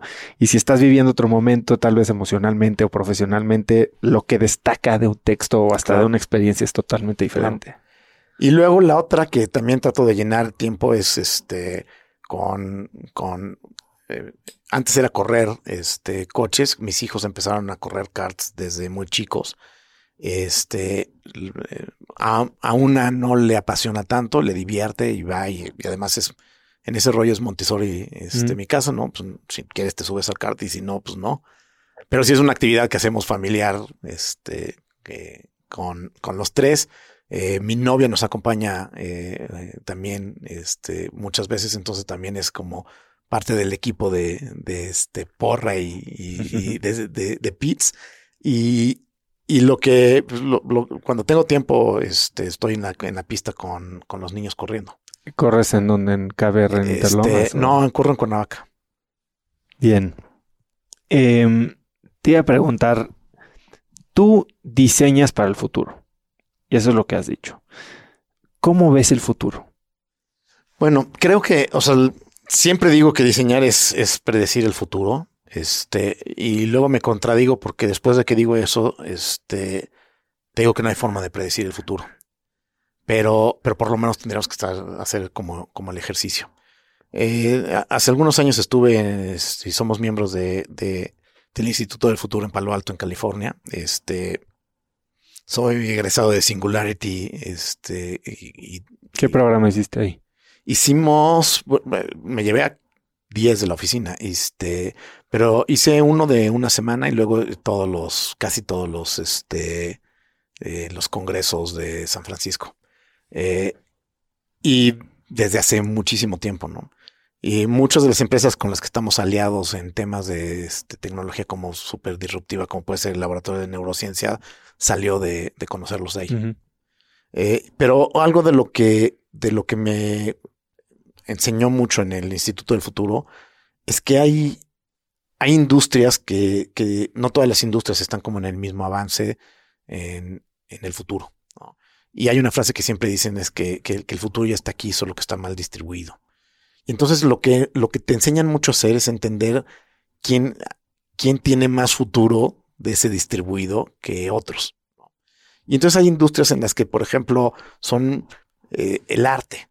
El, el, arte tiene la ventaja de, de, que no responde a las reglas que tenemos que responder la gran mayoría del resto de las industrias, si lo vieras como industria, ¿no? Y el arte este, puede estar haciendo cosas mucho más interesantes, mucho, mucho más eh, avanzados en el tiempo que, que, la arquitectura en el caso específico de nosotros, ¿no? Y luego hay la, otros que puede ser cine, ¿no? El cine ya está haciendo cosas que, que, este, que están mucho más avanzadas. Entonces, al final del día, mucho de lo que, de lo que tratamos de hacer es identificar cómo, cómo ese futuro que ya está aquí está distribuido y dónde, y qué es lo que están haciendo esas industrias, y luego tratar de llevarlo al problema que estemos resolviendo en particular, ¿no? Eh, tenemos, y normalmente lo que hacemos es diseñar escenarios de futuro con, con nuestros clientes. Entonces, la idea es que si hay estas cuatro o cinco industrias que se están yendo para allá y muchas se conectan en cosas comunes allá, pues lo más seguro es que eso te va a terminar pasando a ti también, ¿no? Y hoy ya puedes ver en, en muchas industrias muchas de esas cosas de futuro, ¿no? Sí, que es mucho de lo que habla Jason también en sus conferencias. Sí, sí, sí.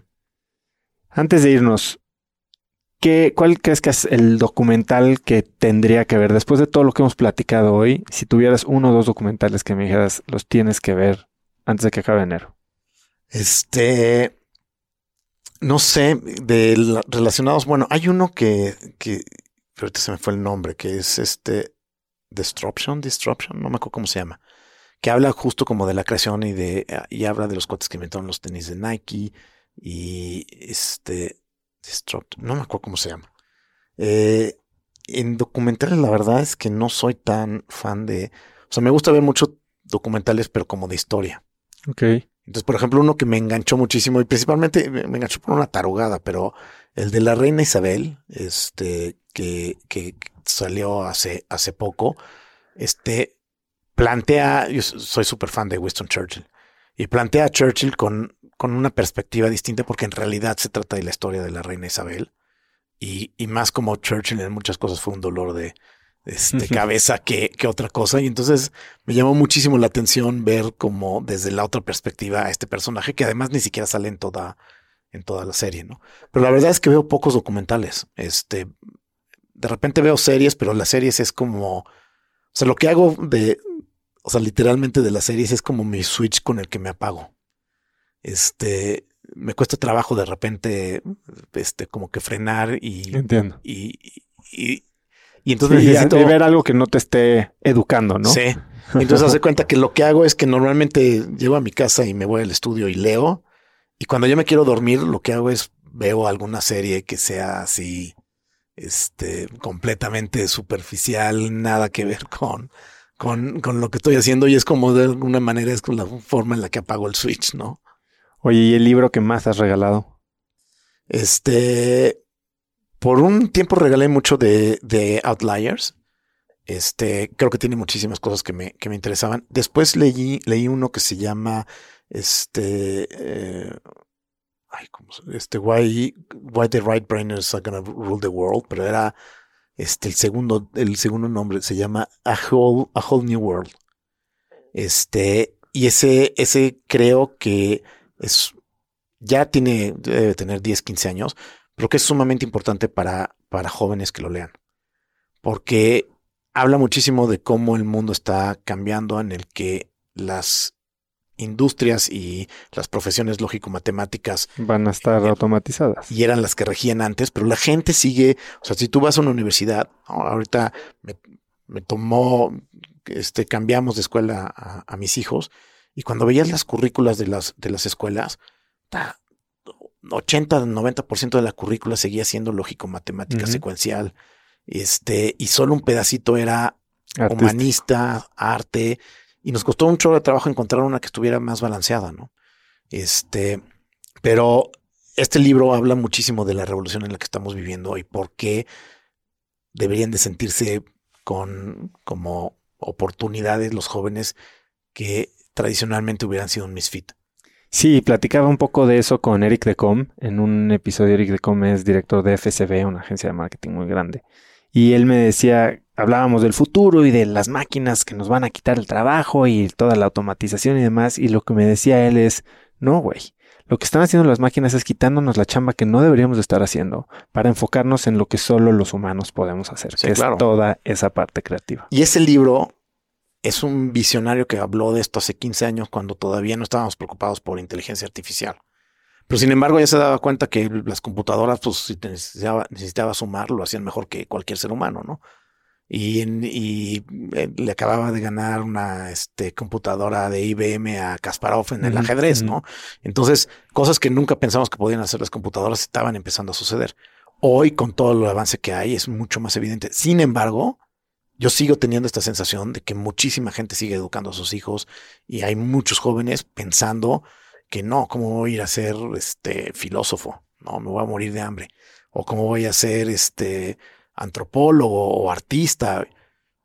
Este, el otro día veía un, una imagen en la que decía que el 90% de los directores CEOs de, de, de las empresas top 20, una cosa así, uno, de el 90% no tenía nada que ver con administración de empresas ni nada por el estilo. Uno era este administrador de empresas y todos los demás eran desde antropólogos, filósofos, este liberal arts, liberal arts, este, etcétera, ¿no? Entonces, es, pero cuando tú ves a la realidad de cómo estamos educando a los niños, sí, sí, sí. modelo de educativo, etcétera, seguimos yo acabo de pasar por el mismo proceso que tú con mis hijos. Eh, están un poquito más chicos, pero justo vi que los estaban educando para un mundo que ya no existe hoy. Olvídate que existen 30 años. Era la misma educación que yo había recibido hace 30 o 40 años. Claro, claro. Y es, y yo creo que por eso ese libro sigue siendo como súper, súper, este, eh, ad hoc en, al, al tiempo que estamos viviendo ahorita, porque 15 años después, este, sigue el mismo mentalidad y las escuelas siguen con la, con la misma línea de pensamiento. Juan Carlos, antes de irnos, si pudieras escribir un mensaje en el cielo para que millones de personas lo vieran, ¿qué diría? Algo que siempre le repito a, a, la gente cercana, este, todo va a estar bien. Este, creo que, creo que en muchas ocasiones nadie se acerca con nosotros sinceramente a decirte, todo va a estar bien ¿no? Y creo que, creo que la arquitectura y lo que diseñamos y lo que hacemos en el día a día puede estar mandando esos mensajes. Hoy no lo estamos haciendo. ¿no? Hoy, no estamos este, diciéndole a la gente con todo lo que creamos, respira, todo va a estar bien. Sí, que no es una licencia para no hacer nada. No, no, ah, todo va a estar bien este, en el momento, en la capacidad que tengas de entender que está en tus manos. Exacto. Pero, pero si no entiendes que todo va a estar bien, creo que muchas veces no existe tampoco esa capacidad de, de, de, tomar tu vida con, con, con filosofía o las riendas de tu vida. Sí. ¿no? Para tomar las riendas, de, que es, creo que es la mano de Escher, dibujando la mano de Escher. Para tomar las riendas de tu vida tienes que saber que todo va a estar bien y en ese momento puedes aventarte a tomar las riendas. ¿no? Pues qué gusto eh, poder platicar contigo. Estoy seguro que seguiremos platicando. Si no en tape, pues espero que se, se dé en un ambiente más informal. y seguro. hay mil cosas que me gustaría eh, rebotar contigo. Me encanta lo que estás haciendo. Eh, creo que aprendí yo mucho más de lo que haces hoy que lo que había podido encontrar y eso te lo agradezco por compartir. Eres un verdadero crack y me encanta que haya gente como tú, pues compartiendo este interés y estas ganas de mejorar y de, y de inspirar a la gente, ¿no? Entonces, muchas gracias por estar aquí. Gracias a ti. ¿Dónde te puede encontrar la gente antes de, de, irnos? Este, bueno, donde soy más, bueno, tenemos una página de internet que es spacemex.com y donde soy más activo es en mi Instagram, que es este BaumgarJ. Eh, y Space tiene uno que es SpaceMex también. Perfecto, todo lo vamos a poner en, el episodio. Yo les dejo el link ahí en las notas y eh, pues vamos a estarnos en contacto. Ah, pues muchas gracias. Gracias. Juan Carlos tiene una mente sumamente curiosa y es una persona verdaderamente interesante. No creo que con eso estés en desacuerdo conmigo. Si te sirvió lo que escuchaste, comparte este episodio, envíaselo a alguien usando el link cracks.la diagonal Juan Carlos y platica cuál es el aprendizaje o cuál es el comentario que más le dejó. Vas a ver que se dan conversaciones muy ricas cuando haces esto. También síguenos Cracks Podcast en Spotify o suscríbete en iTunes y si es ahí, califícanos con 5 estrellas para que más gente nos pueda encontrar y así podamos atraer a más y mejores invitados. Suscríbete gratis a Viernes de Cracks, que es el mail corto con 5 bullets que mando cada viernes, en las que comparto las cosas más cool que encontré en la semana, artículos, documentales, libros, hago invitaciones a meetups, ahí doy avisos de todo lo nuevo que va a venir o experimentos que estoy probando. Y si lo quieres recibir, puedes ir muy rápido a cracks.la diagonal viernes y ahí pronto estaré en tu inbox. Si te gustó algo, mencióname en Instagram, sube un story con dónde estás escuchando el podcast o en Twitter mencióname como arroba osotrava y me encanta leer lo que les deja cada episodio. No olvides también mencionar a Juan Carlos como baumgarj. Se escribe B-A-U-M-G-A-R-J y él seguramente estará muy contento de leer lo que le escribas. Puedes encontrar links a todo lo que él y yo hablamos hoy en cracks.la diagonal Juan Carlos y eso es todo por hoy. Yo soy Osotrava y espero que tengas una gran semana.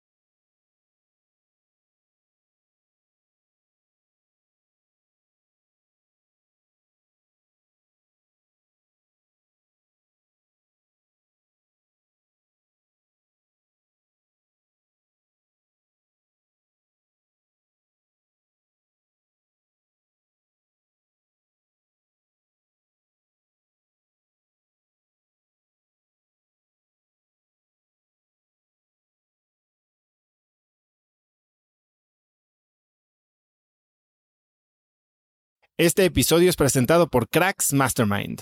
Cracks Mastermind arranca un nuevo ciclo anual y quiero invitarte a aplicar para ser parte de esta comunidad. Pero, ¿qué es Cracks Mastermind exactamente? Bueno, Cracks Mastermind es una comunidad de mexicanos y mexicanas con negocios exitosos. Pero no solo eso, también compartimos una mentalidad de crecimiento y buscamos vivir intensamente para tener resultados extremos que tengan impacto en nuestras empresas y nuestra sociedad. Como siempre lo decimos en Cracks Mastermind, agradecidos, mas nunca conformes. Fundó esta comunidad en 2021 para darle a sus miembros herramientas y experiencias que les permitieran escalar su negocio e incrementar su facturación al mismo tiempo que escalan el nivel de intensidad y de satisfacción en todos los aspectos de sus vidas. En Cracks Mastermind tenemos un lema, vidas intensas y resultados extremos sí hay manera de tenerlo todo, sí podemos crear negocios enormes y tener vidas que en verdad disfrutamos vivir. Si tienes una empresa grande y estás escuchando esto, considera esto como una invitación mía y formal para formar parte de este grupo porque estoy seguro de que podemos lograr todo eso juntos en comunidad. Quedan muy pocos lugares para el ciclo anual, así que si quieres ser parte, llena tu aplicación en cracksmastermind.com y espero verte muy pronto. Una vez más, es cracksmastermind.com. Este episodio es presentado por LAPI Laboratorio Médico. Si bien Cracks es el podcast número uno de negocios y tecnología, he notado que los temas relacionados con el bienestar y la calidad de vida son de los que más interés generan con la audiencia. Cada vez somos más conscientes de la importancia de nuestra salud y debemos aprovechar las herramientas que tenemos a nuestro alcance para mejorarla. LAPI Laboratorio Médico brinda a las compañías herramientas de salud laboral como exámenes de ingreso y análisis médicos periódicos para garantizar la salud de su personal vía unidades móviles en sitio o en sus múltiples sucursales en la República Mexicana. Si quieres elevar la salud de tu personal, LAPI te ofrece asesoría sin costo y 30 días de crédito para cubrir tus necesidades a nivel nacional ingresando a cracks.la diagonal LAPI. LAPI se escribe L-A-P-I.